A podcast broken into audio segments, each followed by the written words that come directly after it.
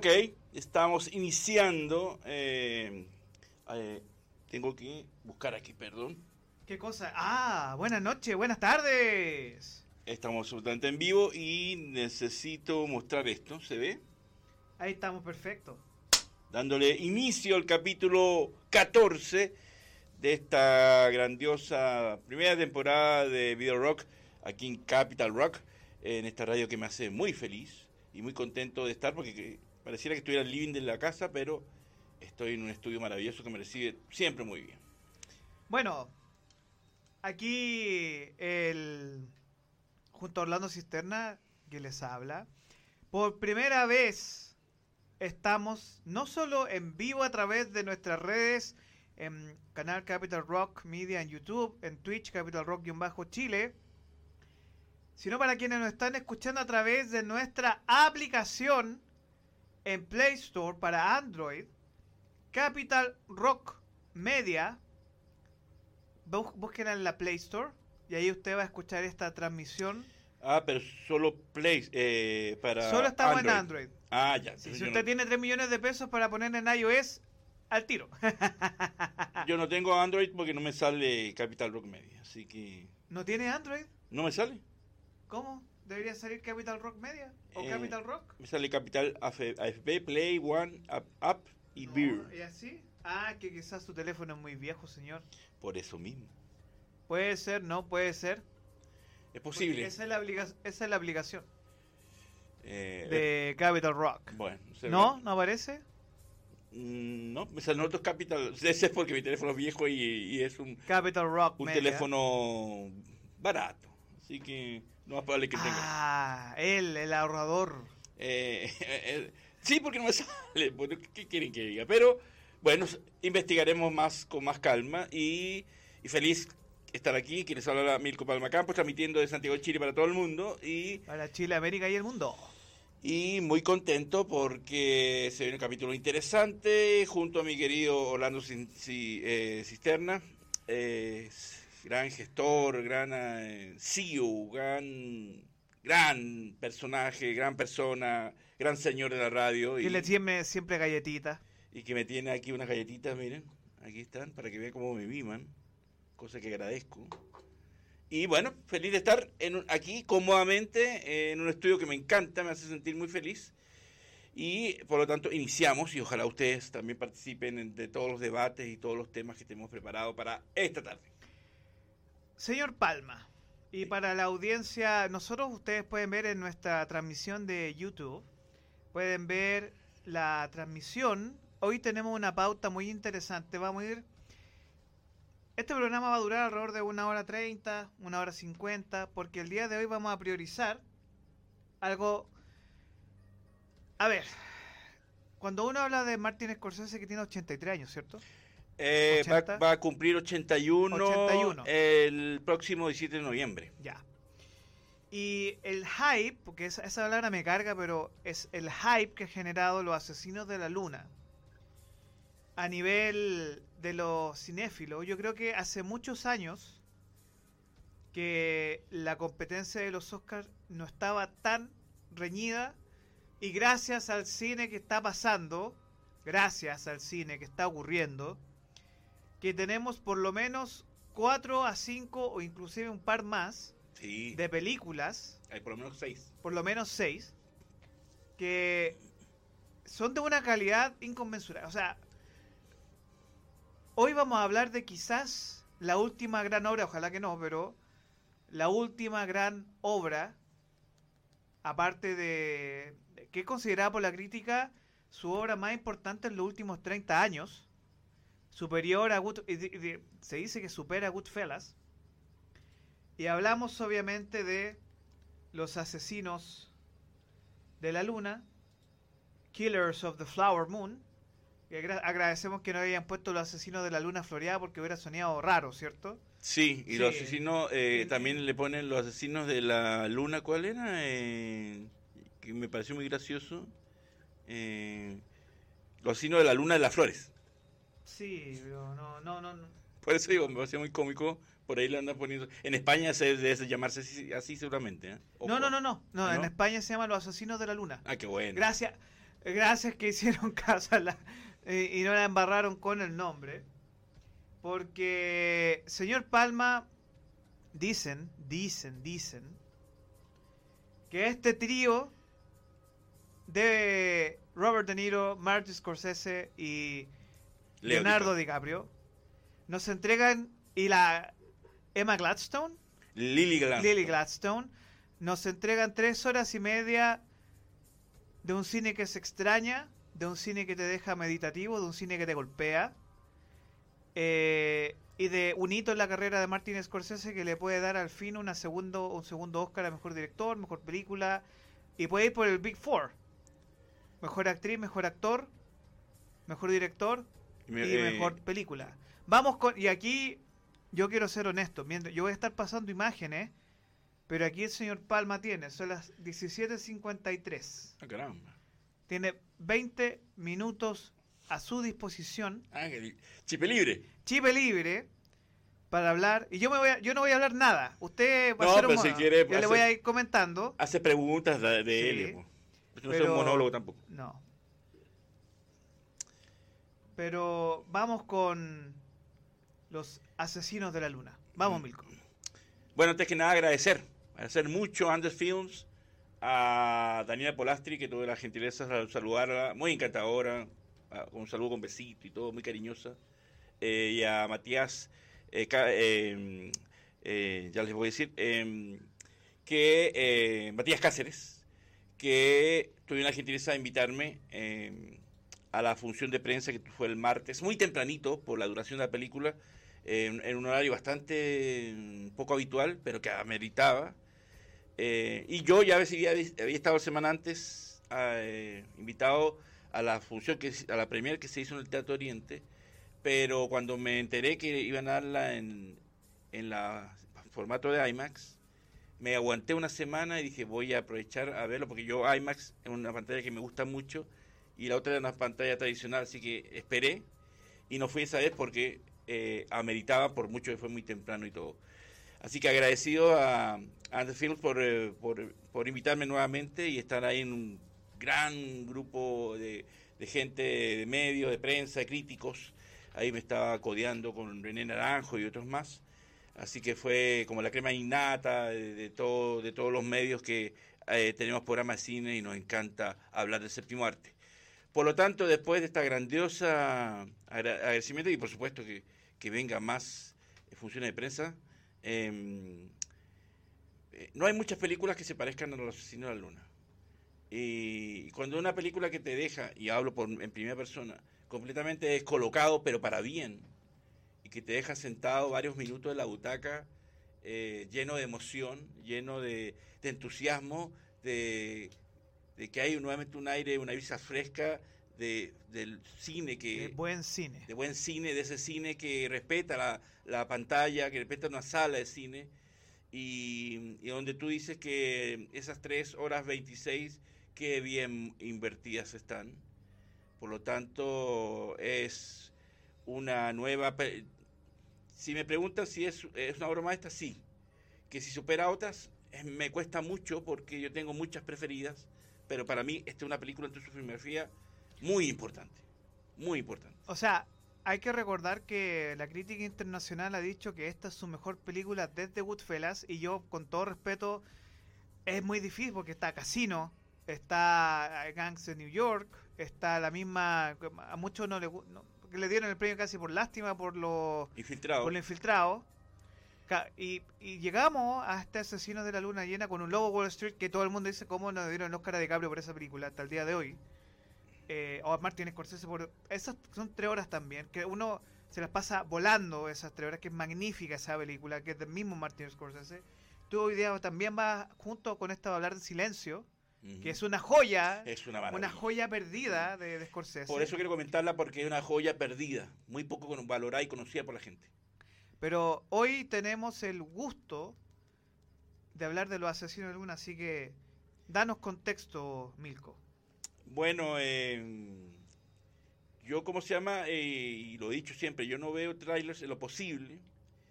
Y yo, esta película me aguanté mucho y no vi ni un solo tráiler. No tenía idea de lo que iba a ver. Por esa razón estaba muy expectante y muy entusiasmado. Yo creo que la noche anterior casi que, casi que ni dormí porque estaba pero pendiente de no quedarme dormido y que el, despertador no fallara. Así que creo que estaba así muy ansioso, pero ansioso porque estaba feliz de ver otra película más de, bueno, unos grandes directores que yo admiro hoy, mañana y en mis otras vidas, como el maestro Martin Scorsese. Eh, bueno, se da el lujo y la oportunidad de reunir a dos de sus actores fetiches. De Niro con el que ha hecho 10 películas y DiCaprio con el que ha hecho 6. Eh, es la segunda vez que De Niro trabaja con DiCaprio. La vez anterior fue el The Voice Life, algo así se llama la película, cuando DiCaprio era muy chiquitito. Y, y que es muy buena película. No es de Scorsese, de otro director. Es muy buena película y un De Niro ya como de 50 y, y de ahí trabajaron juntos hasta ahora. Hasta hoy, o sea, casi 30 años. Y, eh, y aparte que DiCaprio no trabajaba con eh, Scorsese de hace una década, desde el Lobo Wall Street, no habían hecho nada juntos. Por lo tanto, hay razones de que... La eh, expectativa es muy alta. Y que el proyecto fuera muy bueno. ¿Cuál fue la última película de De Niro con Scorsese? Eh, el, el, irlandés. casino? El irlandés. El irlandés, claro. Que fue la última. Eh, por tanto, el proyecto tenía que ser muy bueno porque había razones de sobra para juntarlos a todos. Eh, donde el cual Leonardo DiCaprio es productor ejecutivo de la película. Eh, y Scorsese escribió el guion junto con Eric Roth, que es un gran guionista, si no me equivoco, el mismo que hizo el guion de Munich, de, Spielberg. Y, eh, y, bueno, el maestro ahí la dirección y producción. Bueno, él cuenta una historia de hechos reales, y la historia de un genocidio, la de los indios de la nación Osage, que se convirtieron en su momento los primeros en, explotar eh, de manera casual un, varios yacimientos de petróleo y se convirtieron en, las personas más ricas de los Estados Unidos en ese momento. Y es ahí que em, empieza a contar esta historia que uno dice, pucha, ¿qué va a pasar? Pues son 3 horas 26 y puede caer y el tema que el maestro sabe muy bien que son 3 horas 26 tiene que ser una película que sea intensa y que te atrape y te cautive.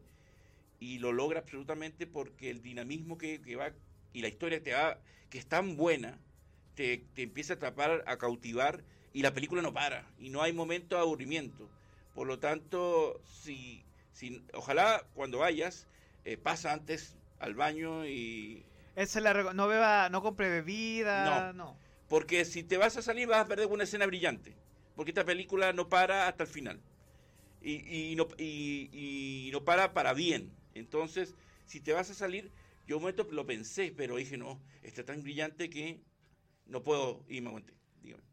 Usted me hizo unos comentarios, unos comentarios perdón, a través de WhatsApp y me dijo, Robert De Niro debe ser su mejor actuación en una década, dos décadas. Eh, yo no tenía tiempo de no, de no ver a De Niro así como a mí me gusta verlo. Una actuación que está cómodo y que, y que es un personaje que te impresiona. No quiero hacer spoilers, pero un personaje que te impacta. Pero es la mejor actuación de él en mucho tiempo en cine. Para mí sí. Para mí sí me, eh, para mí sí me gustó porque esperaba ver al De Niro de siempre y esta vez este De Niro se apartó al personaje siempre de- del mafioso italiano y nada, y al respecto porque es otro contexto, pero eh, ojalá, ojalá eh, lo nominen y lo premien. O sea, le va a pelear la pelea a Robert Downey Jr. ¡Oh! Pero es que, oh, No me ponga difícil. por no el rol de, ponga- de Oppenheimer. Oye, es que, Pero no me ponga difícil, Pero me sí, hace sufrir. pero es que es bueno hacer sufrir a la gente, ¿eh? porque Cuando hay calidad, claro. cuando hay calidad. Porque hablamos de dos monstruos de la actuación y sobre todo Robert Downey Jr. que ya, gracias al señor, superó la etapa de Iron Man. Y con esta película, o sea, Y Ryan Gosling, que, Ryan hay, que, hay que Gosling, darle su, tra su que, es que va a estar peleadísimo, va a estar Y peleadísimo, encanta, Dios, o sea, va a estar. encanta. Ryan Gosling con tremendo Ken, que es la parte más chistosa y mejor de la película de Eh, Barbie. absolutamente. Robert Downey Jr., Que está, pero... eh, ¿cuál era el rol del... Ah, en Oppenheimer, no me acuerdo el nombre del senador, que nos Eh, ayude a la gente que no está viendo. No me acuerdo. este, el... No me acuerdo ahora. Y tú le sumas ahora a Robert De Niro. O sea, tenemos tres monstruos en la carrera por mejor actor, y ni siquiera mejor actor, mejor actor secundario. Eh, Sí, o sea, no quiero saber lo que viene con mejor Mira, actor. hoy vi el tráiler de Ferrari. Ferrari. Uh, yo estaba, pero... Veía a Driver, Adam y era. Ferrari. Entonces, veo a, a Bradley Cooper como Leonard Bernstein. No. No, sí va a estar muy demoledor, va a estar muy injusto. Peleadísimo. Va a estar muy... Y eso sin contar la de la película de Poor, Poor- Poor- eh, Poor Things con Emma Poor Stone. Things con Emma Stone y con Mark Willem Ruffalo. William Willem- Mark Ruff- William Dafoe como secundario. También. Que va. No, no- no me la ¡Oh! ponga más difícil, por Dios. Y eso que falta eh, la luna de David Fincher con Michael Fassbender, de Killer. Además. Además, ade- Pero agradezcamos que Se se, están dando el- cuenta del buen cine. Que necesitamos buen en la cine. categoría de director, Martin Scorsese, David Fincher, Nolan, David Fincher. Fincher, eh, Michael Y Mann. Greta Gerwig.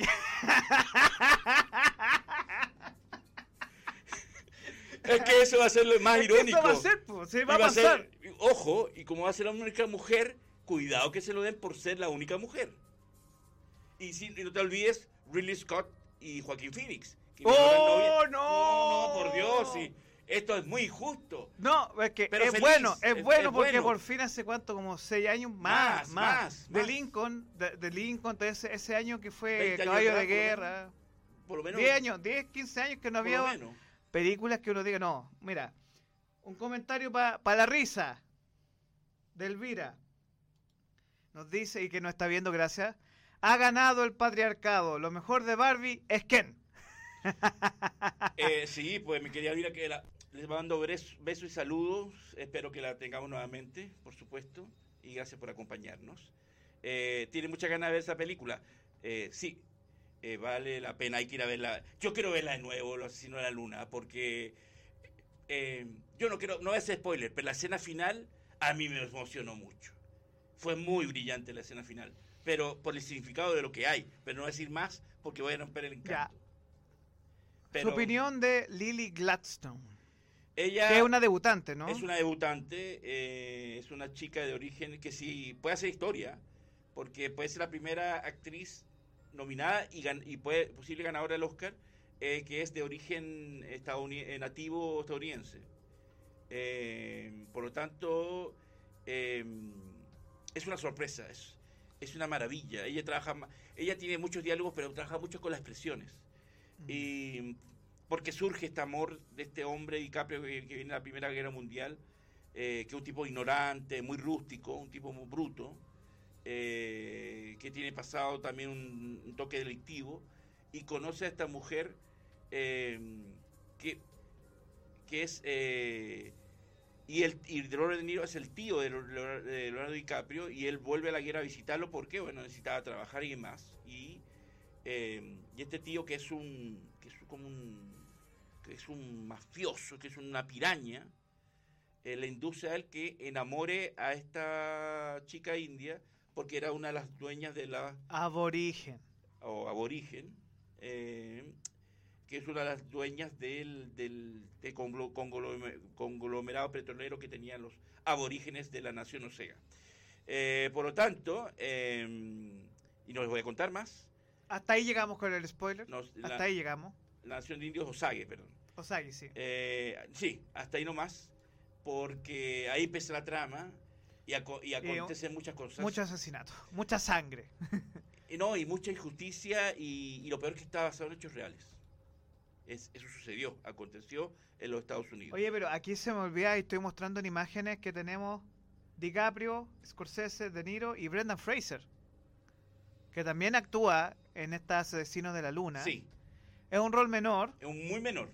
pero irrelevante. Pero es muy relevante para la historia o es más que nada como un apoyo nomás. Mira, eh, eh, yo creo que lo único que puedo cuestion- cuestionar es la actuación de Brendan Fraser.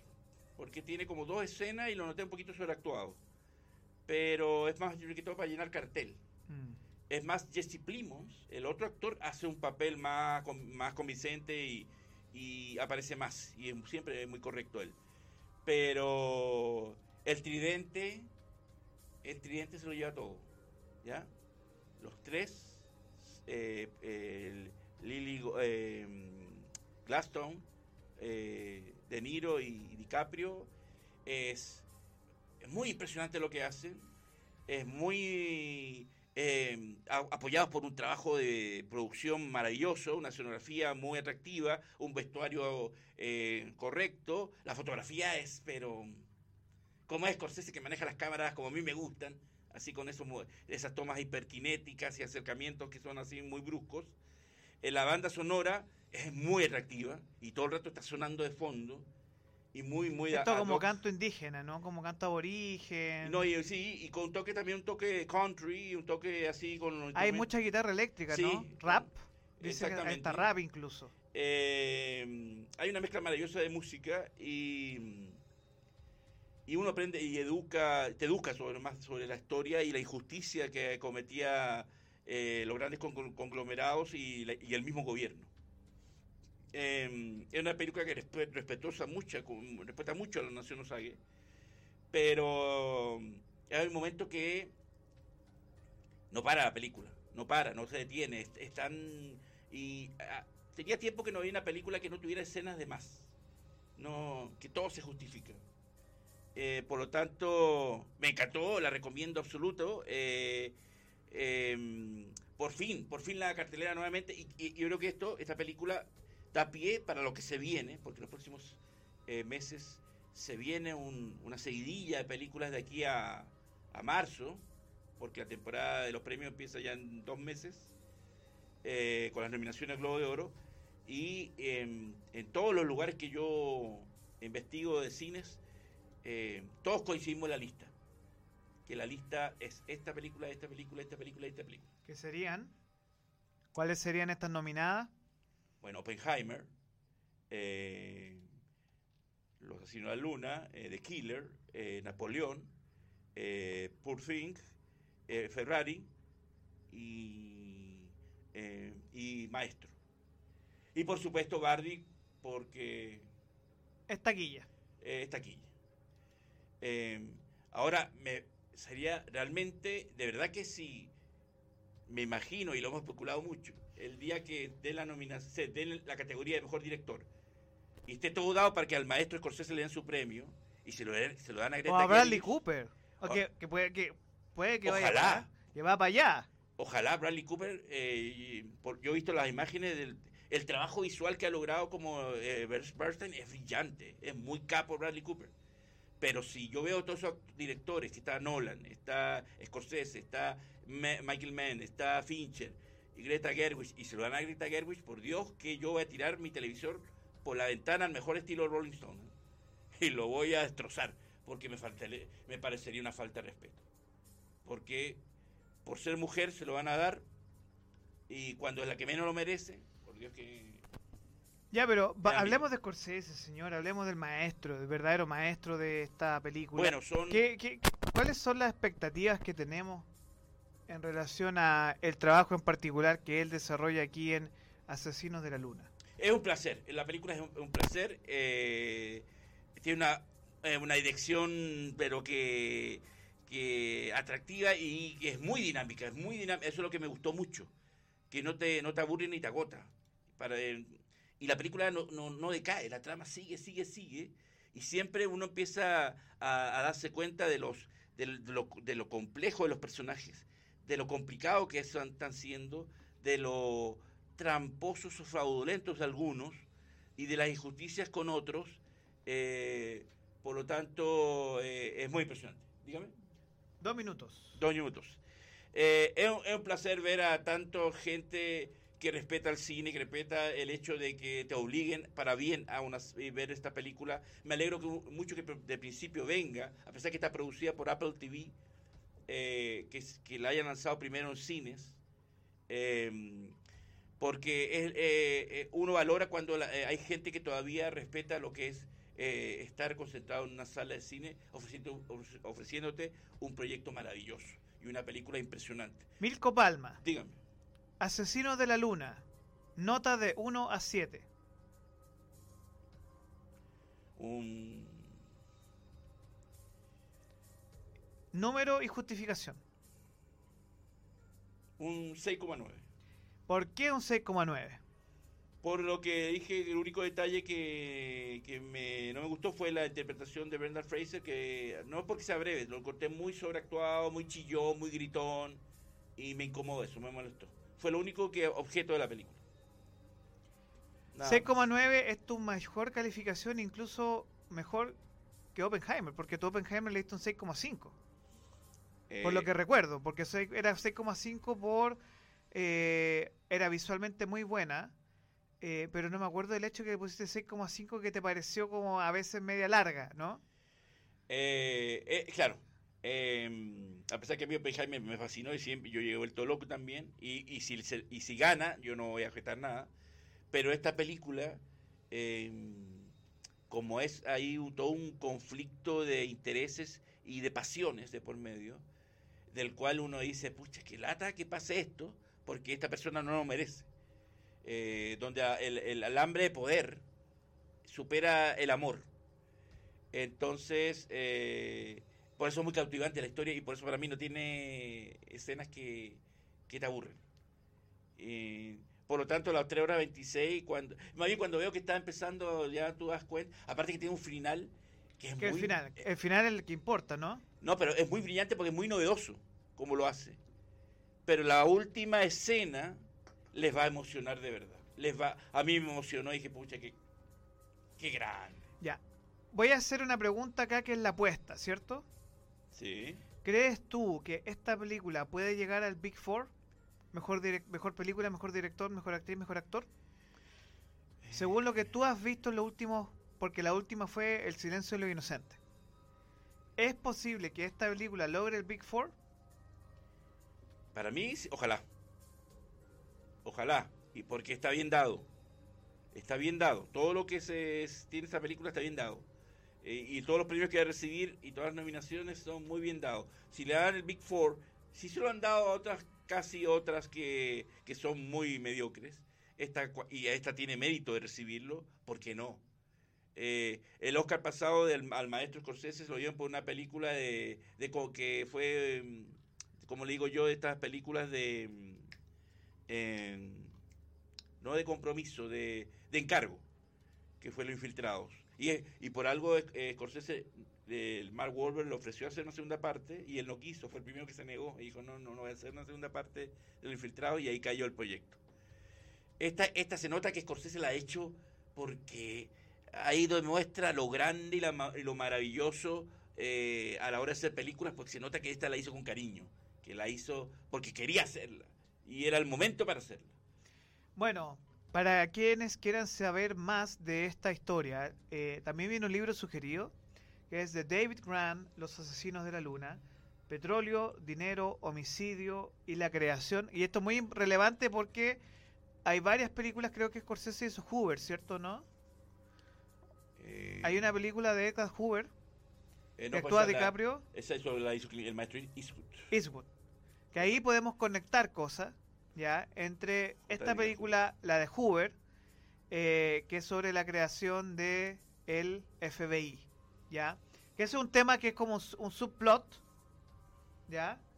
Así que, eh, así que es muy irrelevante esta, película de los asesinos de la luna. ¿Bien? Sí, dense, dense la tarea, eh, no tengan miedo, les va a impresionar mucho, eh, va a quedar así como emocionado de ver eh, después de mucho tiempo otra vez buen cine y, y vayan a IMAX, vayan en IMAX, porque ahí es donde la música, el sonido, las imágenes te envuelven y, y no quieres salir de la sala. Es así de simple. Así que, pucha, qué lindo que venga este cine que me hace otra vez creer en, en, Hollywood, en la industria de alguna manera, y con estos regalos visuales, em, y, que después la gente no diga que hay buenas películas hoy en cartelera. Que no venga a decir eso. Que, no hay, que hay malas películas. Claro, que, que, que hay, que, que, está la cartera floja, no, por Dios. Aquí hay un, hay un regalo que nos están dando y nosotros tenemos que, los que amamos el cine tenemos que aprovechar. Señor Palma, vamos a pasar a la segunda parte de estos comentarios eh, Elvira le manda saludos, dice que le debe un trago a usted. Esa, sí. Ah. sí, está en lista pendiente. Eh, eh, el loguito. El loguito. Ah. Usted en su mano yo le dejé algo que es propiedad de Capital Rock, que son unos discos, ¿cierto? Yo pensé que era mi, mi no, regalo. No, regalo para usted. Puede ser en el futuro. Yo llego y miren, me recién así, que yo, es regalo. ¿Qué tiene ahí usted, señor? ¿Disco de quién son? de una banda que a mi querida Elvira Escorza Pávez le encanta. Eh, para ella este disco supera a Abbey Road de los Beatles. Ahí tenemos una controversia porque siempre yo digo que es Abbey Road y ahí dice que es La Oscuro de la Luna. Eh, gran seguidora de, Pink Floyd, por cierto. Muy, muy seguidora. Y, así que los muestro aquí para que... Eh, igual, igual estamos con la misma controversia de cuál es la mejor portada. Para mí es Abbey Road y ella siempre... ¿Sí? ¿Cuál? Dark Side of the Moon. Exactamente. Bueno, hablando del Dark Side of the Moon y de Pink Floyd, usted tiene que hacer mención a una invitación, así que vamos con eso. Mientras tú haces la mención, yo te paso las imágenes. Muchas gracias, mi querido Orlando, porque agradezco a los chicos de la banda tributo Prisma, que son de la región de Valparaíso, de la quinta región, que vienen a Santiago a presentarse en el centro, ah, perdón, en el Club Amanda, eh, mañana sábado 21 de octubre a partir de las 21 horas. Ellos me dijeron que las entradas están a la venta en Passline, que está una preventa, pero eh, creo que hasta hoy y mañana ya está la entrada general, que son 12 mil pesos y que vale la pena, porque traen a, esta, esta mañana en la noche eh, su muy aplaudido show y lo pueden ver en... Yo a ellos no lo he visto hasta ahora en vivo, por eso quiero verlos. Eh, pero si ven su página, su fanpage y su página de Instagram, pueden ver su show Any Color You Like donde, van a, donde mañana nos van a presentar todos los grandes éxitos de Pink Floyd, absolutamente en vivo, con proyección en pantalla gigante, efecto de luces, ocho músicos en escena y un cursito de larga duración de música floydiana. Así que la cita para todos los que amamos eh, Pink Floyd es mañana sábado 21 de octubre a las 21 horas en el Club Amanda. Eh, gracias chicos por la invitación, ahí estaremos por supuesto disfrutando de una banda que respeta mucho el sonido de Pink Floyd, que son todos chicos muy talentosos, todos, eh, muchos, no sé si todos son chilenos, pero una banda en su mayoría de jóvenes chilenos muy talentosos.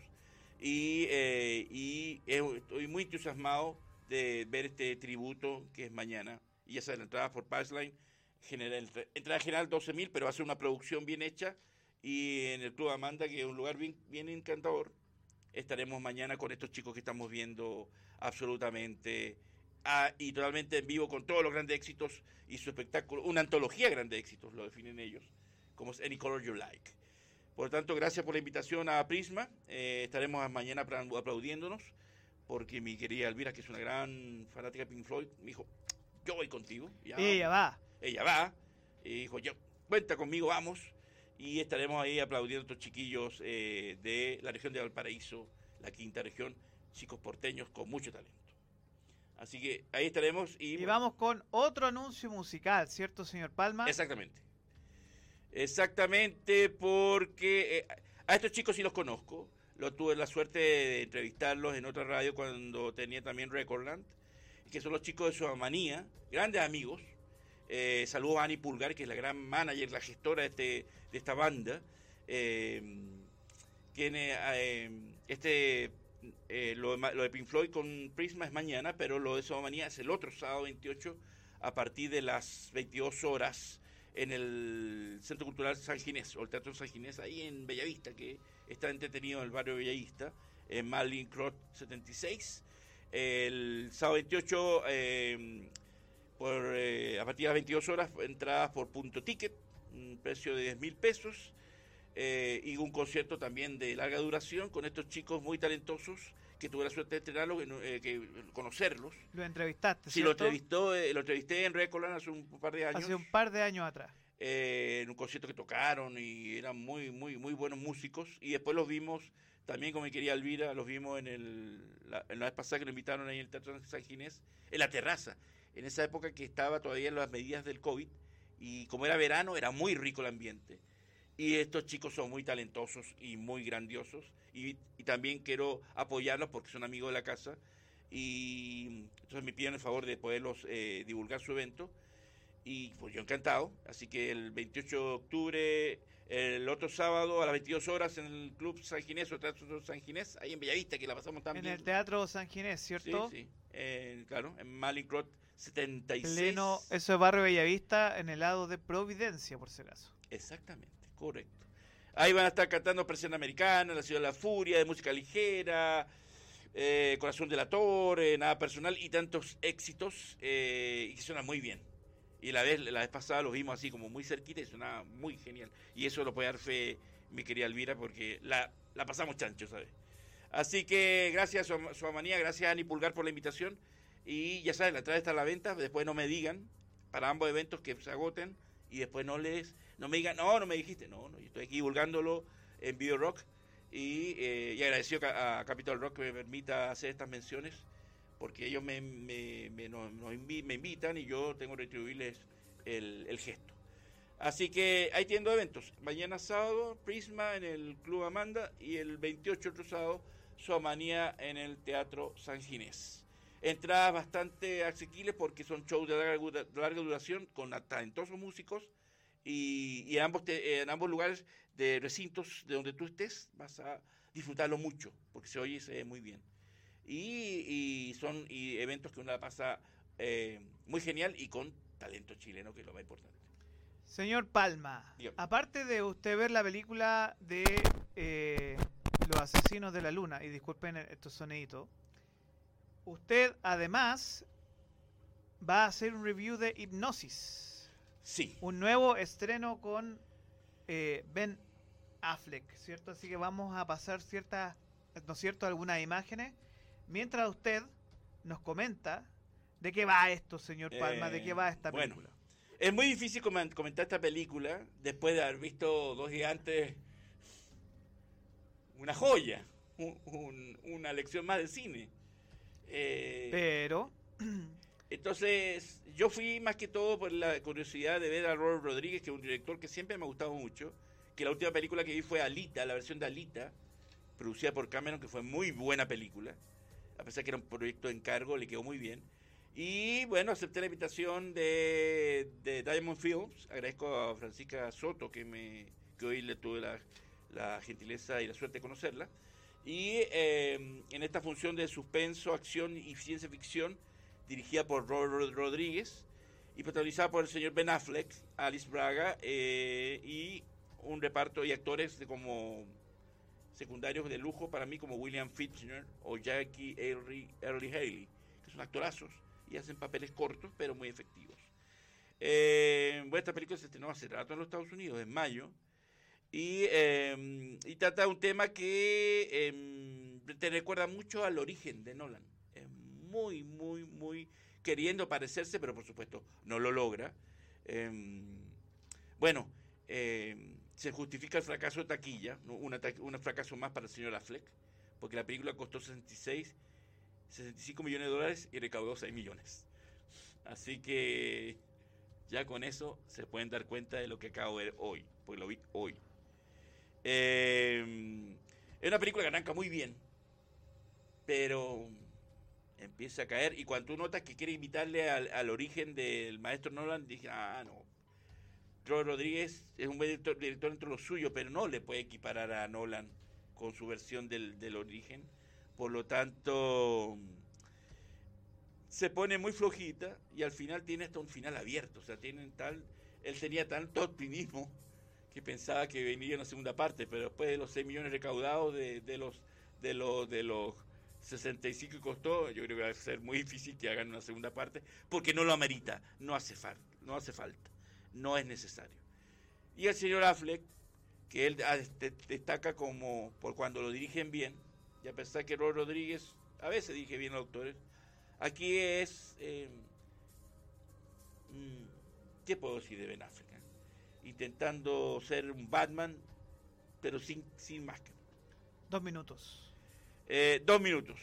Bueno, eh, no pierdan el tiempo. Si la pueden ver en alguna. En Tía Ana, algún. Ahórrense las lucas. Eh, no, a ver, no amerita verla en pantalla grande. Es muy aburrida. Eh, pero por eso a mí me. Esto me sirve de ejercicio para después de lo que vi antes con Los Asesinos de la Luna, que es obra maestra, ver una película que está de más. Eh, eh, a pesar de la actuación de Ben Affleck que intenta hacer algo entretenido, eh, es Ben Affleck al fin de cuentas. Eh, deben ser las recomendaciones que le hace Jennifer López, que le dice, ah, esta película te va a ir bien. Y si Jennifer López ya sabe las películas que tiene. Pero aquí tenemos comentario de Elvira que dice, ella ama a Ben Affleck. Ella, sí, Elvira dice que el mejor Batman es Ben Affleck. Dice Elvira. Y yo- ella sabe mucho de cine y la respeto. Pero aquí vemos a Ben Affleck intentando ser Batman, pero sin, sin la máscara. ¿Ya? Habla así, igual que Batman, sí. Y, y pone las caras de Batman. Entonces, eh, yo le quise dar un, prestar un poco de ropa, al señor Affleck y una, nuevamente me desilusiona. Porque si zapateas a tus- zapatos, eh, si no eres buen actor, no insistas. No insistas. Es como cuando dije que el director del Exorcista los Creyentes, que cambie el género, ¿no? El señor eh, David Gor- Gordon Green, que no siga haciendo terror, que, que haga comedia, musicales. Aquí el señor Affleck siga haciendo sus películas malas, pero no actúe más porque, pucha, no hace perder el tiempo, eh, postezamos mucho. Terminó la película, todo el mundo salió callado, nadie, nadie opinaba nada, porque ¿qué, qué- tontera acabamos de ver. Y, ahora que veo la recaudación, no, no estoy equivocado. El público también opinó lo mismo, de que es una tontera, así que lamento por Robert Rodríguez, que muchas de sus películas me han gustado, y pensé que me iba a sorprender y esta vez no, eh, No pasó nada. no pasó nada. Así que no la vayan a ver, no pierdan su tiempo. Vean, búsquenla ahí internet, la ven ahí y ya. Y si la aburre, no lo, lo entiendo para... Porque... Oye, pero William Feitner es muy buen actor. Siempre le ponen papeles secundarios y yo espero que algún día le den un papel, un rol importante. él, es un muy buen actor. Él es un secundario de lujo siempre. Sí, Pero aquí... es buen bandejero. Es un buen bandejero, pero aquí él no puede hacerlo solo. Es un gusto verlo, porque es un actorazo.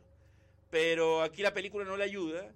Y, y más aún que la película empieza muy bien. Dije, oye, qué bien, me, está gustando. Pero cuando empiezan a revelar toda la historia en sí, ya, ahí ya para eso mejor repaso en el origen y ya y veo una gran película. Pero aquí no hay una gran película. Aquí eh, el señor Rodríguez, que lo vemos ahí, dirigiendo a Alice Braga, que siempre interpreta a Alice Braga, que otra actriz que siempre es la misma. O sea, siempre hace el mismo personaje y, y los mismos gestos. Y tampoco ayuda. Y al señor Affleck, por Dios. Eh, pucha, señor Affleck, eh, no le haga caso a su esposa, Jennifer López. Porque si ella le escoge las películas, como las películas que tiene ella, entonces por eso, por eso está haciendo estas tonteras. Pues. Así que yo, yo, al señor Affleck me cae bien. Lo que pasa es que por su pobrecito, eh, ha tenido sus problemas y, tus- y sus, y sus tropiezos, como cualquier ser humano, pero no haga esas películas, no haga esas películas porque no le Tenga amor propio. Claro, ser un poquito. Siga haciendo sus películas que nadie ve, pero por lo menos. Pero eh, mira, yo prefiero que haga Air a que haga una película así. Yo no prefiero que no haga nada. Yo prefiero que no haga nada. Ni Y él. que se dedique a ser eh, director, señor. ¿Eh? Bueno, buen director. ¿Quién? ¿Va Ben Affleck o no? ¿También fuera? ¿O que se dedica a producir nomás, poner la plata y chao? No sé, yo no recuerdo una película buena de Ben Affleck, como director ni como actor. Ni No. algo. Argo es, lo- es malísima. Ese año premiaban a Argo cuando La vida de Pi, del maestro Ang Lee, que es una hermosura. eh, la dejaron de lado, le dieron el Oscar al director a él, pero no le dijeron la película para premiar esa tontera aburrida llamada Argo. Con la misma cara de siempre. Si ustedes ven, ven Argo y ven esta película, es el mismo rostro del tipo acongojado, porque Ben Affleck el, problema de Ben Affleck es que sus, problemas personales no los deja en su casa, los lleva al rodaje. Entonces vemos al tipo eh, eh, sufrido, acongojado, que está en su casa, que tiene que aguantar a la señora López, entre otras cosas más, y, muestra el mismo eh, molestia y dolor que tiene en su vida diaria en, los personajes. Entonces, no convenza a nadie, por señor Affleck, por, por Dios. Yo le, quise prestar ropa y nuevamente me desilusionó, así que yo no veo más películas de Ben Affleck. He dicho. Bueno, señor Palma, ya que no quiere ver más películas de Ben Affleck, porque no le gustan, pero vamos a tener como un recuerdo ahora. ¿Ah, sí? Sí. ¿Me va a poner en la filmografía de Ben Affleck? Sí, vamos a comenzar con Good Will Hunting. No. Y, y de lo- y, y de los dos amigotes siempre he dicho, con todo que Matt Damon es siempre Matt Damon, me ha sorprendido varias veces. ¿no? Me ha sorprendido gratamente Matt Damon. Ahí le gana por lejos al señor eh, Affleck. Oiga, vamos a poner un poquito de música, Ya. pero no música de, de- no, no con copyright, sino que vamos a poner un poco de música de esa media eh, ¿Qué- qué- terrorífica. Des- ah, sí. Sí. ¿Por qué- qué Vamos a poner música. ¿Por qué música terrorífica? Vamos al aire. Bueno, ya estamos de regreso en esta pequeña pausa porque vamos a hablar del diablo. Ay, pero qué miedo. Vamos a hablar de, porque ya aprovechando que estamos en el mes de Halloween, Me falta poquito. falta poquito, vamos a hablar de, para mí, una de las mejores películas que yo he visto sobre este tema de, de la construcción de un punto de tensión dramática muy bien hecho. Una película que de verdad te lleva eh, hacia la duda, hacia el sufrimiento de Kevin Lomax, este personaje de Keanu Reeves, y que se enfrenta a quizá, por mucho que sea sobreactuada la actuación de Padrino de Joe de Al Pacino en los 90, perdón, eh, es muy chistoso este personaje, es muy bueno. Y aparte que el doblaje venezolano que le pusieron le dio... ¿Sí o no? El doblaje venezolano... ¿De, de, de Palmera Records? Sí, el doblaje venezolano, ¿no? De... Por eso parece Palmera Records, Caracas. Es muy bueno y le da un tono al Pacino ¿Qué es eso, chico, chico? muy bueno. Mientras el señor Palma disfruta como buen periquito de su galleta, esta película de 1997, Está periquito, gracias. sí, eh, porque falta Elvira para que le dé la galletita ahí en la boca al Ah, periquito. por Dios, qué maravilla. Eh, tenemos a Keanu Reeves, Al Pacino, Charlize Theron, eh, Connie Nielsen, Sí, maravilloso, maravilloso. una diabla, Una diabla. una diabla. Esa escena de ascensor cuando le dice él, eh, ven, vamos a, brindar. Entonces ella empieza a juguetear con la otra chica y le dice, Sí. ¿estás seguro? Y él dice, eh, no, mi esposa me espera. Sí. Es muy buena esa escena, muy buena. Eh, eh, él se enfrentó a varias tentaciones y qué tentaciones, y qué tentaciones enfrentó. Yo creo que aquí el, eh, el discurso de Al Pacino es muy bueno. El monólogo el que monólogo tiene. que tiene. critica a Dios. Eh, debe- ¿por, qué, eh, ¿Por qué carga esos ladrillos? ese? ¿Por qué encarga esos ladrillos de culpa? A mí esta película del año 97 debe ser de una elección de dos protagónicos hombres muy buena. Muy, muy, muy sólida las actuaciones de los tres. Obviamente que todos hablan del Screaming Pacino, del Pacino gritón de esta época, pero yo encuentro que del- dentro de las actuaciones de los 90 es su mejor actuación. Eh, junto con Donnie Brasco, no, no, ¿cómo se llama esta? eh, que actúa con Champagne. Ah, eh... Donnie Brasco, ¿no? No, no, no, no sé No, si- eh, no. la- es con Johnny Depp. Carlitos Way. Ah, Carlitos Way. Porque la otra es con Johnny Brasco con No es Johnny con Depp. Johnny Depp. Carlitos Way es con eh, Champagne. Es con Champagne, de Brian De Palma. Aquí estamos con una de las mejores escenas que tiene, la escena del metro. Ah, cuando le, Eh, sí. le dice, chico, eh, Chico. tu mujer se está acostando con otro, así que apúrate, una cosa así le dice. Sí. ¿no? Y el tipo, ¿qué? ¿Y cómo sabe? Eh, eh, Yo creo que el tema es que tiene escenas muy memorables la película. esa escena, sí. Sí, tiene Que habla en español todavía, él, acento Sí. Tiene escenas muy memorables. Eh, a mí, esta es la primera actuación de Charlize Theron, ¿cierto? Sí, ese fue como Sí. el gran lanzamiento de ella, que en un principio Es muy buena actuación. eh, ella se había negado por los desnudos que tenía que hacer. pero cuando le terminó leer el guion y supo que estaba Al Pacino involucrado en el proyecto, dijo, esta es la gran oportunidad para una actriz Nobel como, Sí. como yo para tener escenas con Al Pacino y aceptó por eso. Y aparte que es- si hay un personaje que sufre en la película es él. Es ella. Es tremendo. es de- por Tiene todo un- lo que pasa. Todo lo que pasa y, y- y la forma que como el personaje termina es muy dramático, muy horrible. Terrible esa escena. Y no vamos a spoilear tanto si no la ha visto, pero de verdad, si hay un personaje que se la sufre, es el de Charlize Theron. Aquí tenemos eh, una de las frases más icónicas de la película. Esa es mi fase, siempre lo he dicho. No te dejes, no, don't ever let them see you coming, que no les permitas que te vean cuando estás llegando. Exactamente, pero la escena final que está por ahí, el- la foto que de la de Vanidad, mi pecado favorito, es tan brillante como la termina la película, este director Taylor, Taylor Hack- Hackford, que es un director muy piolita, pero tiene una filmografía muy, muy buena. Es el mismo que hizo Reto al Destino, el mismo que hizo Ray, el mismo que hizo eh, Sol de Medianoche, el mismo ¿En que... serio? Es, es No, un sí, un director que pasa piola. Sí, pues que estuvo casado, o estaba casado muchos años con esta actriz, de, eh, ¿cómo es? Helen, la actriz británica. Helen Mirren. Helen Mirren, muchas gracias. Y es un director que hizo también la película esta de, de, eh, prueba de, de- prueba, prueba de fe, la de con Russell Crowe, que es muy buena. Eh, así que tiene una filmografía bien, bien interesante, pero es muy pelita el director, él no mete ruido, hace sus películas y ya. Y hace este proyecto donde eh, la gran duda era Al Pacino, que también se rechazó muchas veces el guion, eh, porque al principio querían hacerle una película con muchos efectos especiales, el que no quería eso, y una de las condiciones que aceptara es que le quitaran mucho efectismo a la película y, que le dieran más fuerza al guion. Pero una película que se deja ver, yo el- en el cable yo la veo cada vez que la puedo TNT, la da todo el rato. Y hay- se lo agradecemos porque entre tanta basura es una película muy buena. es muy buena y hace que ahora quiero es, ir- que- es que es entretenida, ese es el tema. Es una película que tiene un pulso súper rico. Eh, porque claro, eh, no, eh, y mezcla muy bien lo- la, la escena de sexo con la escena de, de drama De- de- de- y de, terror que tiene. Claro, porque es sobre el diablo y que la construcción de la historia es muy buena. Es muy buena. Tiene muchos momentos, no sé si llamarlos de plot twist, pero el personaje clave es la mamá. El de Kevin Lomax. Es lo único que puedo decir. La mamá la que, mamá. Es lo único, lo único que podemos decir. que sabía muy bien lo, que lo que, acontecía. Sí, la mamá sabía todo. Sí, lo tenía Y- guardadito. eh, sí, hasta que confiesa lo que ocurrió. Y uno dice, eh, no puede ser. Aquí tenemos esta escena horrible del hospital psiquiátrico.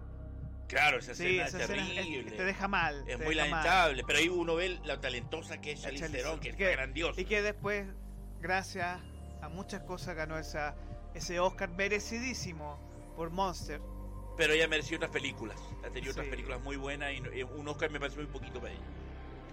Eh, la yo creo que también hay, hay mucho tema clave sobre la construcción del escenario de Al Pacino, de, de estas escenas que son súper lujosas también.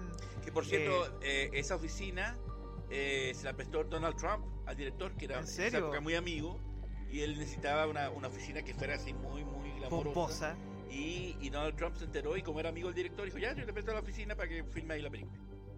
Y hay una foto que sale Donald Trump en la, en la oficina también. Muy interesante ese comentario.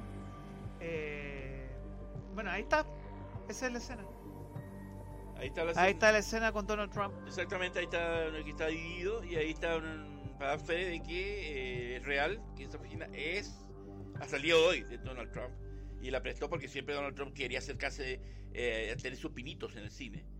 Y bueno, como Taylor, Hack, Hack- Hack- perdón, Taylor Hackford es una, en ese momento era un amigo de él, le prestó pues, y en la misma, en la misma oficina, tal cual. Bueno, aquí tenemos un comentario de Elvira que nos dice: El demonio siempre ataca por nuestro lado más débil.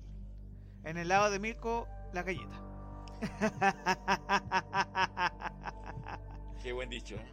Qué buen dicho. mi- Eh, eh, bueno, Elvira es una gran estudiosa del tema bíblico y demás, así que ella Pero, con- ojo que- muy es bien el tema. A ver, ya yo me- No disculpándome, pero eh, la elección del nombre John Milton no es baladí. No, pues eh, eso es a propósito. Es a propósito, porque John Milton es un nombre de un autor británico que escribió El Paraíso Perdido, que es la historia de la, de la narración de la caída del paraíso, del, del cielo y la creación del infierno, que es el libro prohibido supuestamente escrito por Satanás, por Lucifer. Exactamente. Entonces, la, por eso te digo que a mí, me, gracias a, a, mi, a los estudios, a mí, por, por esta profesión que tengo yo de profe de inglés, Y Me lo tocó, usted, y pues. que ahí sí nos conocimos, eh, John Milton es el autor eh, de un poema épico llamado El Paraíso Perdido, que es Paradise Lost, en el cual Lucifer narra la historia hasta que se narra, y esto tiene una conexión con otro tema que vimos con Scorsese hace un par de semanas, que habla hasta las tentaciones que le hizo a Cristo en la cruz. De todas las tentaciones cuando estaba en el desierto y de que un poco él siempre estuvo ahí pendiente de tentar a Jesucristo. Y la elección del nombre John Milton es precisamente por este autor de Paradise Lost, que es uno de los padres del fenómeno romántico en, Inglaterra. Eh, ahora, es muy interesante esta película porque juega con, el, con algo que en la profecía también se ve, que es este tema del hijo del diablo, ¿no? Eh, y si el diablo existe o no, y cómo se aparece el diablo, ¿ya?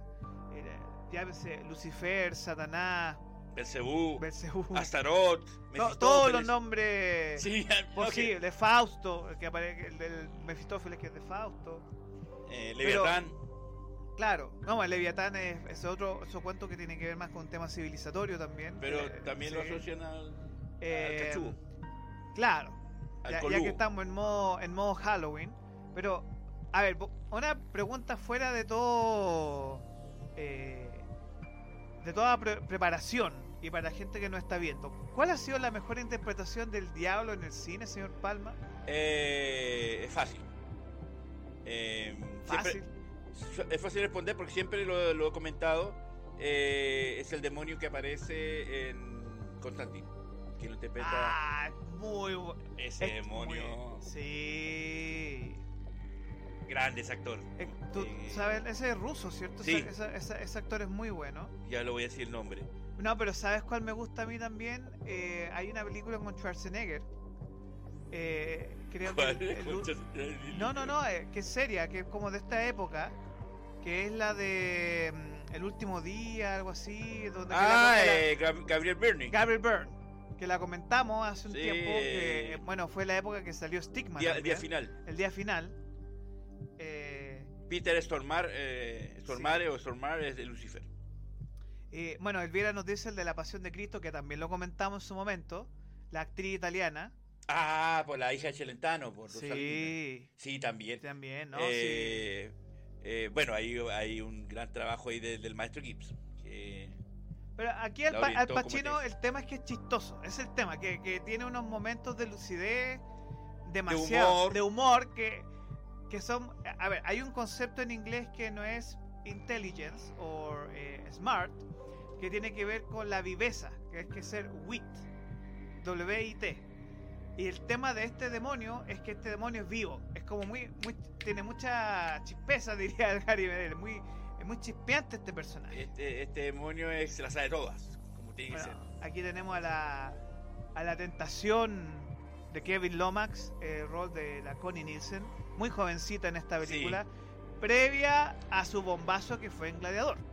Eh, claro, eh, tres años antes, dos años antes de Gladiador, ella venía, esa actriz danesa, venía de- del cine danés y se lanza con esta película un personaje muy sensual, muy sexual. Y, que lo- colorina, que la tentación... Y que la tentación, que, que la sueña y ahí y la es pasa su chancho. tentación, porque es su tentación. pues, Claro, pues es tema. ella lo, lo provoca y lo busca todo el rato y le provoca los, los celos de Charlize Theron. Y, en e- y esa escena, como digo, el ascensor que era para decir, ya, vámonos nomás. Sí, vamos". pero él es un hombre cristiano. Pero no, pero no, además que respeto a su Esta esposa. escena en particular, es que hay un que mira, aquí hay un paralelismo con El Padrino 1, con la escena del bautizo, Ya. donde él pone su dedo en agua bendita. Esa escena está muy bien hecha. Esa, esa, esa secuencia está muy bien hecha. Mi querida Elvira, que usted cuénteme qué pasa con esa escena cuando yo le digo que voy a entrar a la iglesia y voy a poner el dedo en el agua bendita. Me dice que se Oiga, me va a pero- derretir el dedo. Oiga, pero hablando bien en serio, eh, Al Pacino aquí se manda una muy buena actuación, de verdad es, es que aparte un actor de teatro, entonces este es muy teatral, este demonio, muy vivo, muy chispeante, entonces muy, a mí me... muy cautivador. Porque acuérdate que también eh, eh, hay una escena que a Charlize Theron, él como que la seduce. Cuando le empieza a decir eso, le empieza Eh, sí, sí, es verdad. del pelo, a la, pues, te puedes ponerte el peinado así, y ella empieza como a caer en la seducción de él. Y empieza como a, ella como a poco a, a excitarse un poco con lo que le decía, ¿no? Sí, lo que ocurre también es que con esta película en particular, ve, a ver, cuando hablamos de dinero, cuando hablamos de todo el tema de poder, eh, y a, a ver, cuando hablamos del concepto del abogado del diablo, más allá de la interpretación de la película, que es muy- está muy bien interpretado y como concepto, hay que entender que durante la Inquisición, el concepto del abogado del diablo era por el tema de la bruja. Y el abogado del diablo era al brujo y bruja, la defendía y tenía como esta especie de sacerdote o monje que defendía a eh, estos herejes que eran acusados de cometer actos ya sea de brujería, herejía, etc. y la, en la tradición norteamericana, y yo les sugiero hacer un paralelismo entre lo que ocurre con el tema del abogado del diablo, que aquí se toma un poco más como para entre terror y serio. Eh, les recomiendo ver eh, Las Brujas de Salem, La Eh, de... la de Arthur Miller, la obra de Arthur Ah. Miller, que es donde actúa Daniel Day-Lewis, Winona Ryder, que es la versión del 95, eh, que es muy interesante sobre este concepto del abogado del diablo, ¿ya? Que ahí ustedes pueden encontrar otro paralelismo y también la, la letra escarlata. Eh, esto tiene que ver, ojo, que.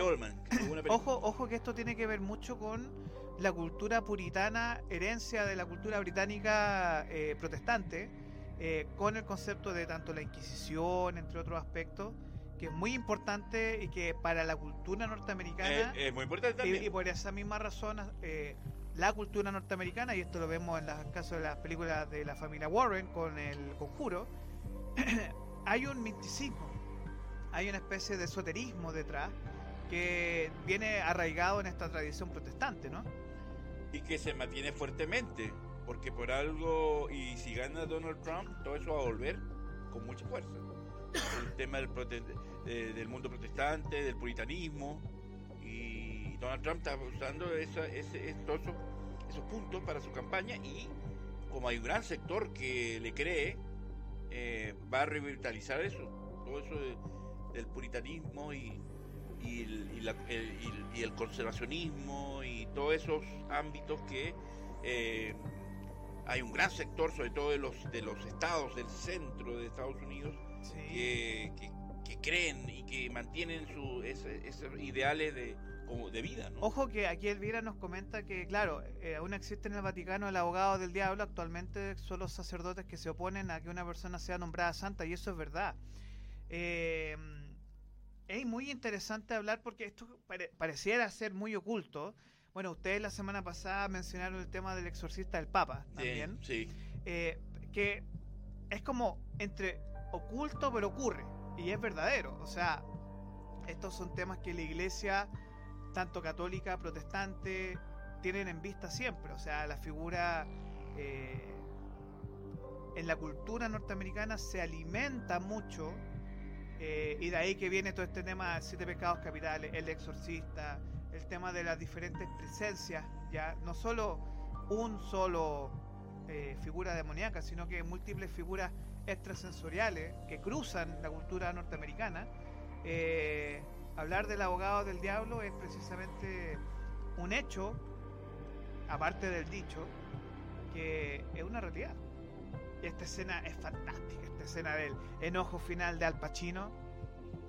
Cuando no lo vamos a spoilear, pero esperen hasta el final esta escena que eh, el paralelismo con Constantine es muy bueno. En esta escena final, Ya. el paralelismo que tiene con Constantine en el concepto de sacrificio es muy bueno.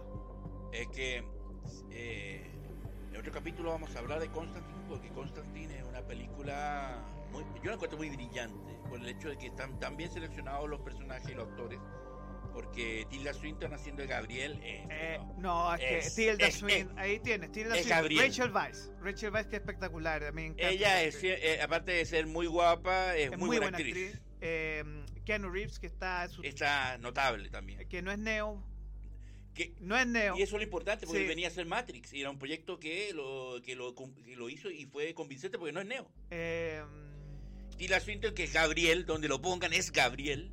Que no, y también el personaje del diablo, el, el actor que hizo Baltasar con un joven Shia LaBeouf, También, que es el eh, chico que lo ¿cómo se ayuda. llama este el actor El africano Jimón Honsu también, que es un capo. que hace de medium? Mm. Muy bueno, o sea, es una Es un repartazo. Muy buena película, muy buena película, muy buena película. Y aquí en el abogado, que yo sé que estamos en modo Halloween, pero entre vampiros, demonios, eh, zombies, Eh, Elvira dice que Constantine posee muchos elementos verdaderos. sí, esa- ojo que Constantine se viene una supuesta segunda parte Sí, supuestamente. que están trabajando en que esa Keanu Reeves ya dijo el sí, vamos. y que ojalá que el resto del reparto diga sí también. eh, que Sí. sería muy sería muy bueno ver todo ese, Y el mismo director, ojalá. sí, muy buenos actores Bueno, cuando Elvira venga la próxima vez, podríamos Sí, hacer eh. un especial de Constantine. O sea, más que un mucho. especial de Constantine, a mí me gustaría mucho un paralelismo entre lo que se ve en las películas y lo que de verdad es. Porque yo sé, y que sé, que por lo menos en Chile hay mucho mito sobre personajes que se han hecho intentos de película y que ocurren cosas raras en set que son temas más paranormales. Eh, sobre todo a una señora llamada Catalina Los Ríos de Lisperger, la Quintrala, que la tenemos bien cerquita de acá, su, y que todos los domingos hay una misa por ella. po. Ah, sí. ¿Pero qué, sus adeptos? No, ella pagó hasta lo que dure la su dinero. Para que que eso lo hagan una comentamos misa. con Elvira. que ¿Sí? todo, ella pedía perdón por su alma. ¿Y en qué iglesia hizo para ir a esa misa? Todos los domingos. Sí, ¿Pero la menciona, la nombra? aquí en la iglesia, Pero no, la Elvira nombra. lo comentamos ¿Ah? la semana pasada, en la iglesia aquí de San Agustín, todos los domingos, se- ella pagó hasta que se acabe el dinero que ella donó a la iglesia Para que, para que se rece por su, la salvación de su alma y su espíritu, creo. Ahí sí, el, Elmira nos puede dar Eh, datos, porque Elvira sabe mucho de tema, de tantos, por supuesto. Sí. Pero sería muy, muy interesante. Mi querida Elvira, eh, deberíamos ir a una misa de esas para, para verlo, pues sería muy interesante. ¿eh? Vivir una misa que está patrocinada por la misma Quintrala. Y eso, eso está, ¿cuántos? se llaman las misas perpetuas. Esas son las de la Quintrala. Pero esto, esta misa tiene cuántos siglos? ¿Cuatro? ¿Y se ha respetado hasta el día de hoy? falleció en Pero 1670. se- ¿Y se ha respetado en verdad hasta el día de hoy? Sí. Hay que irnos. Bueno, aquí tenemos tu frase favorita, señor Palma. ¿Verdad? Vanidad. Esa, esa es muy- Así con la frase- esa jejeje. Sí. Vanidad. Ajá, es sin duda mi pecado favorito, Kevin. Es el más básico. Narcisismo. La droga más natural. La libertad, querido, es no tener que decir lo siento. Obviamente que el doblajista, yo me saco el sombrero porque es espectacular el doblaje.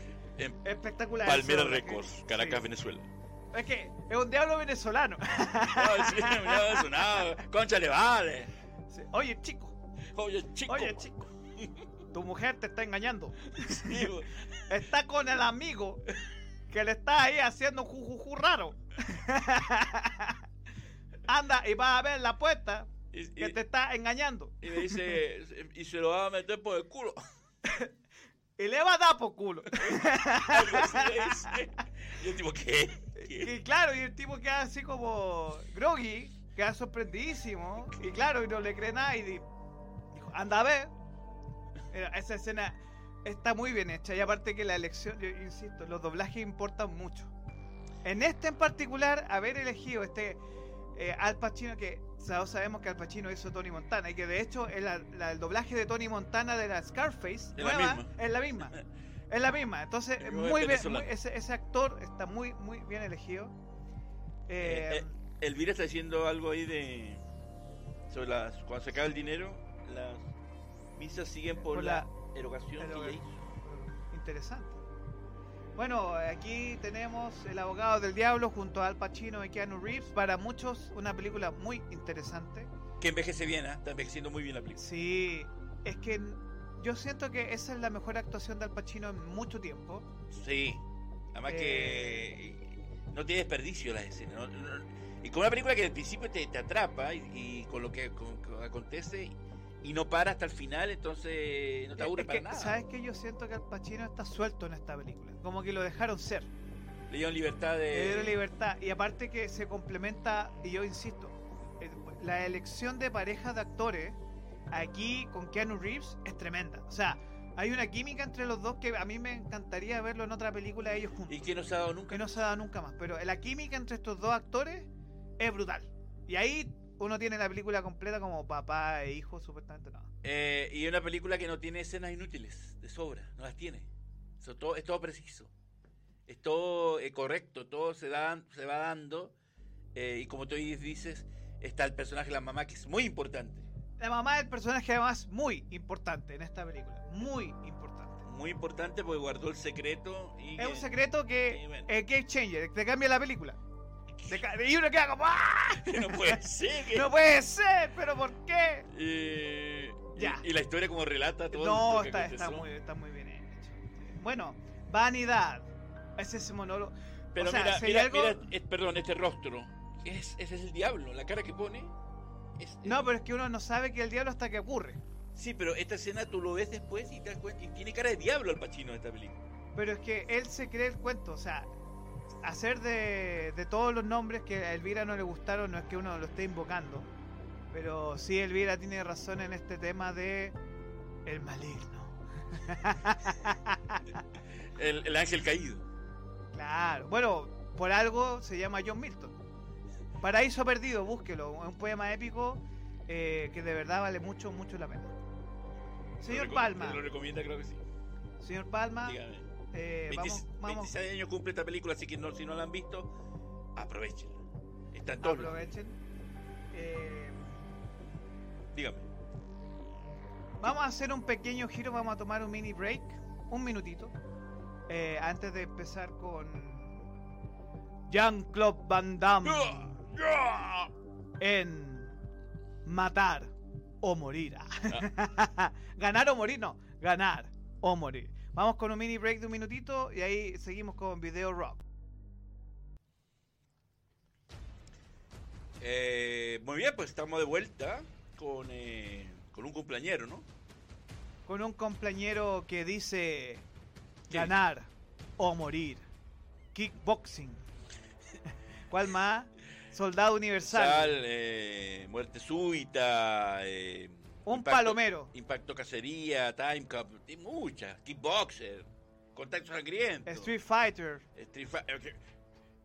Esa es la peor película que le he visto a él y de muchas películas. Qué mala, ¿eh? qué mala esa película. Yo creo que la aceptó por, por las lucas, ¿no? Porque era muy mala. Vamos con Jean-Claude Van Damme. ¿Qué Eh, podemos hablar de Jean-Claude Van Damme?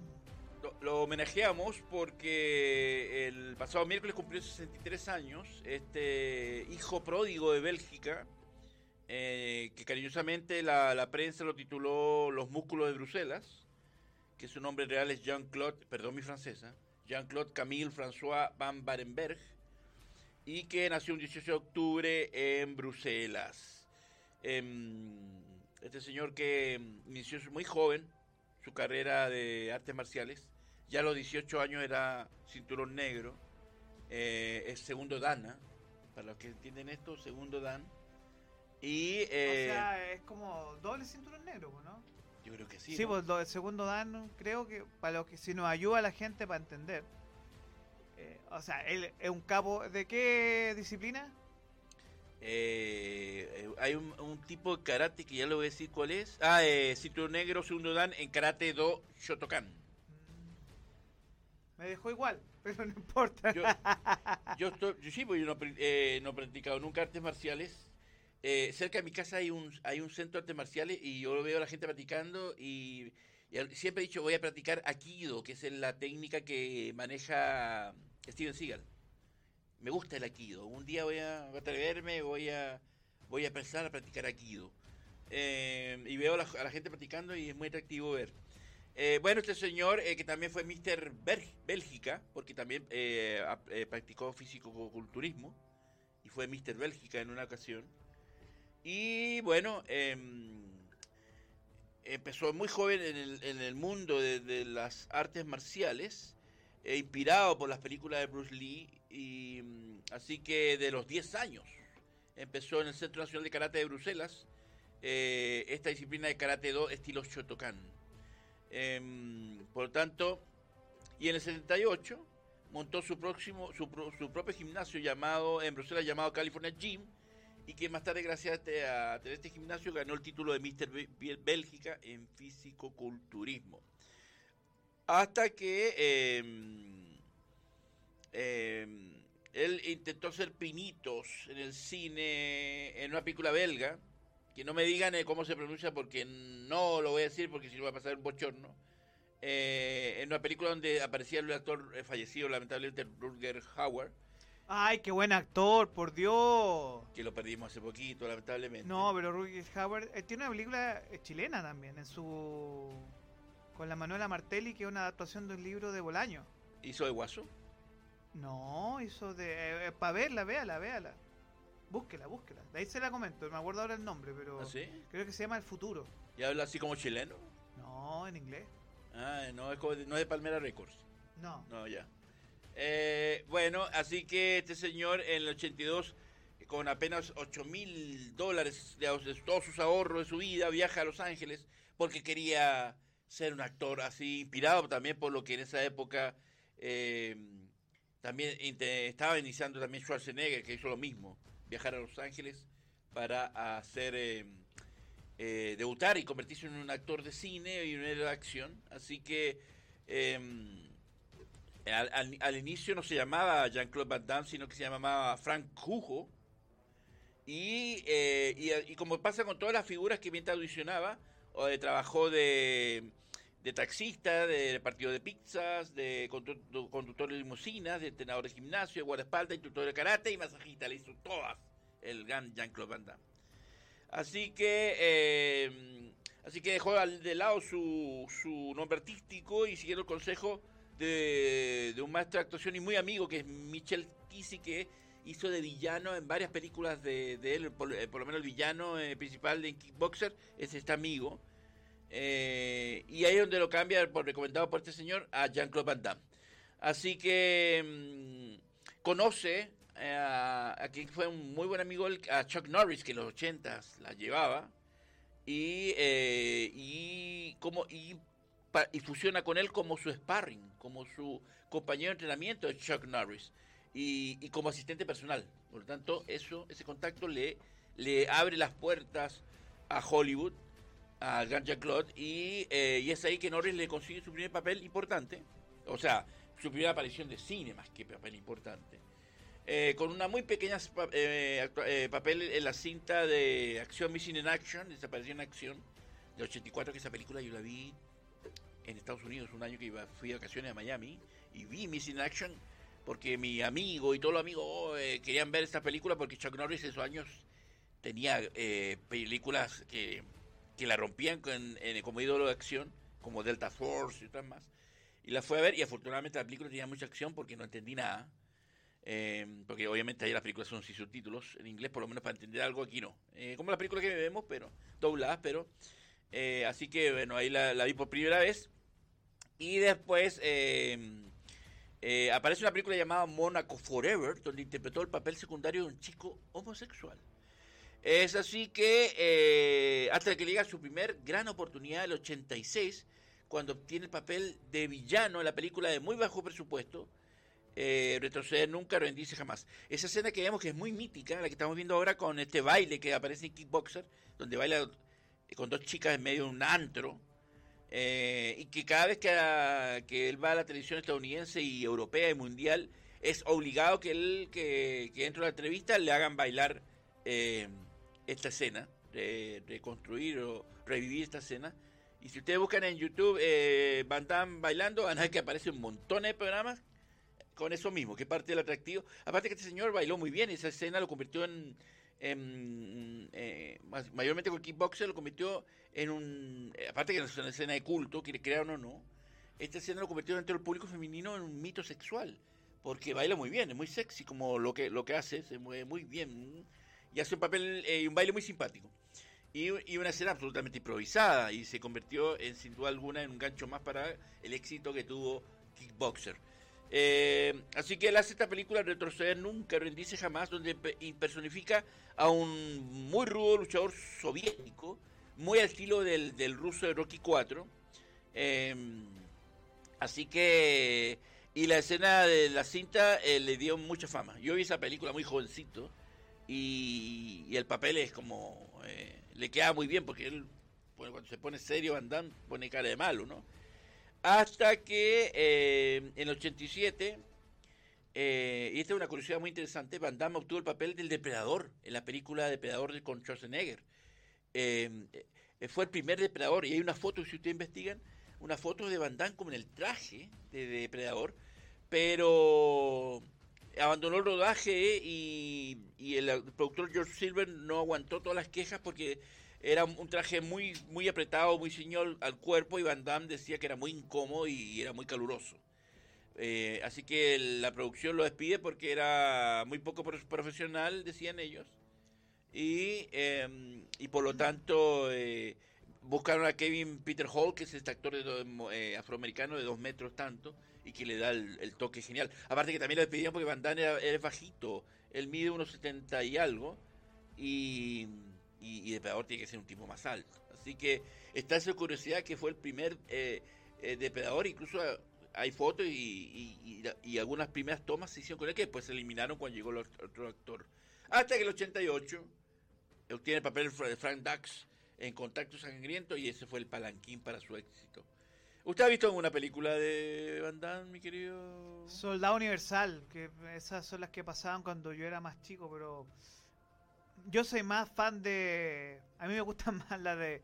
Por un lado, Steven Seagal o Schwarzenegger. Pero no. Así yo soy más Bruce Willis. Ahí yo con Bruce Willis, Duro de Matar, esa es mi película más favorita de esta de acción.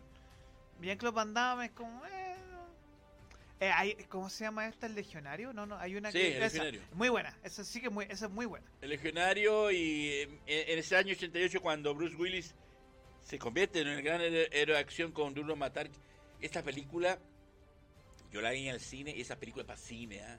esa película no es para televisión, duro matar. En cine se disfruta un montón. Ojalá algún día la, puedan estrenar o, darla en cine porque es, una película para disfrutar de principio eh, con, a, fin con una pantalla grande y un gran sonido, es duro de matar. Eh, voy a contar todo sangriento, una película barata que lo hace famoso y es ahí que... Em, su siguiente éxito fue el año siguiente con Kickboxer. Interpreta es, el, el, bombazo en la trayectoria de las películas de Van Damme, que es como... Ah, ¿Cuántas Kickboxer hay? sí, pero eh, él, apareció la primera solamente. Sí, por eso, pero ¿cuántas Kickboxer hay? Porque hay como, cuatro. Como cuatro, pero él, es, él es el Kickboxer y que metió todo este mundo de la UFC, MMA y que fue la primera gran película y que de ahí todo el mundo quería ser como ya Claude Van Exactamente, esa fue la película que impuso el, tema del... Las artes marciales mixtas. Exactamente, y esta artes marciales extremas y el... Y el ¿Cómo fue que nombró? Lo del... UFC. UFC. Eh, que por cierto le encanta ese deporte a a mi querida Elvira, le encanta. A mí me encanta también, cómo se agarran a coñazo. Yo antes no lo veía, hasta que Elvira me dijo, no, te va a gustar. Es divertido, es divertido. no, pero las es palizas mucho, es mucho más divertido que el boxeo. Sí, y no, y las palizas son pero brutales, y hay unos, unos, unos knockouts que son mejores que el boxeo.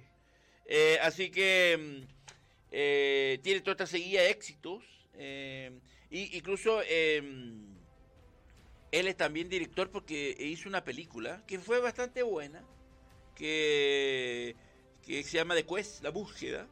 Que búsquela porque es una, no una gran producción. Sea, la búsqueda. Exactamente. o sea, eh, para hacer su debut como director y en una película con un presupuesto mediano, es bastante buena, bastante entretenida. Así que tuvo un éxito moderado en la taquilla y en la crítica, pero eh, empezaron sus fracasos comerciales, como el Double Team, que estaba con Mickey Rourke y Dennis Rodman, que verdad que eran bien malitas. Y, eh, y eso lo que, y, sumado a los fracasos comerciales y a las malas decisiones, y a su adicción a la, a la co- droga, cocaína. cocaína. eh, Que ahí fue cuando tuvo un pésimo trabajo en Street Fighter. Eh, y que lamentablemente la no sé por qué la, acep- la aceptó. Eh, y es ahí que pierde la credibilidad con Hollywood y Hollywood lo, lo desprecia y lo y ya no lo convoca. Y es ahí que recurre a y vuelve a Europa a hacer y ahora si ustedes ven el canal Space ahí son muy fanáticos de Van Damme. Y dan todas las películas que en Hollywood nunca se dieron de la etapa hasta el día de hoy en Europa. Eh, todas las películas que ha filmado en Europa las dan ahí en el canal Space. Eh, y él tiene dos hijos. eh, y les recomiendo que hay un reality de Van Damme, que yo lo vi hace como una década atrás en el canal E Mundo, pero ahora si lo buscan por YouTube, lo van a conseguir. Eh, y cuenta todo en ese periodo de vida que estaba haciendo muchas películas en Europa. Y ahí eh, cuenta que él tiene dos hijos y empezó a trabajar con... Ahí muestra como, como sus hijos que querían trabajar en la industria del cine, él- la hija como doble y el hijo como actor. Y él, para darle una ayudita, obviamente lo incluye en las películas que hacía en ese momento. Eh, y ahí cuenta todo, todo cómo hacer las, esta, esta película de moderado éxito en Europa, pero que en Hollywood no.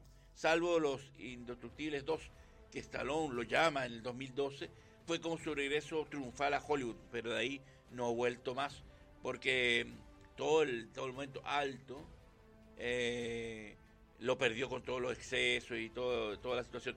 Pero este- recomiendo este reality porque Van Damme aparece sin tapujos. ¿ah? ¿Quién es Iván Krasinski? Él es el personaje de la película que debuta en el cine, que es su primer papel importante, que hace un ruso muy al estilo del ruso de Rocky 4. Y que pelea, la historia es muy parecida a Rocky 4, que pelea con un estadounidense y, y por supuesto el estadounidense le gana al final. Y es- fue su primer personaje que mm, los que son fans de Van Damme lo van a recordar rápidamente.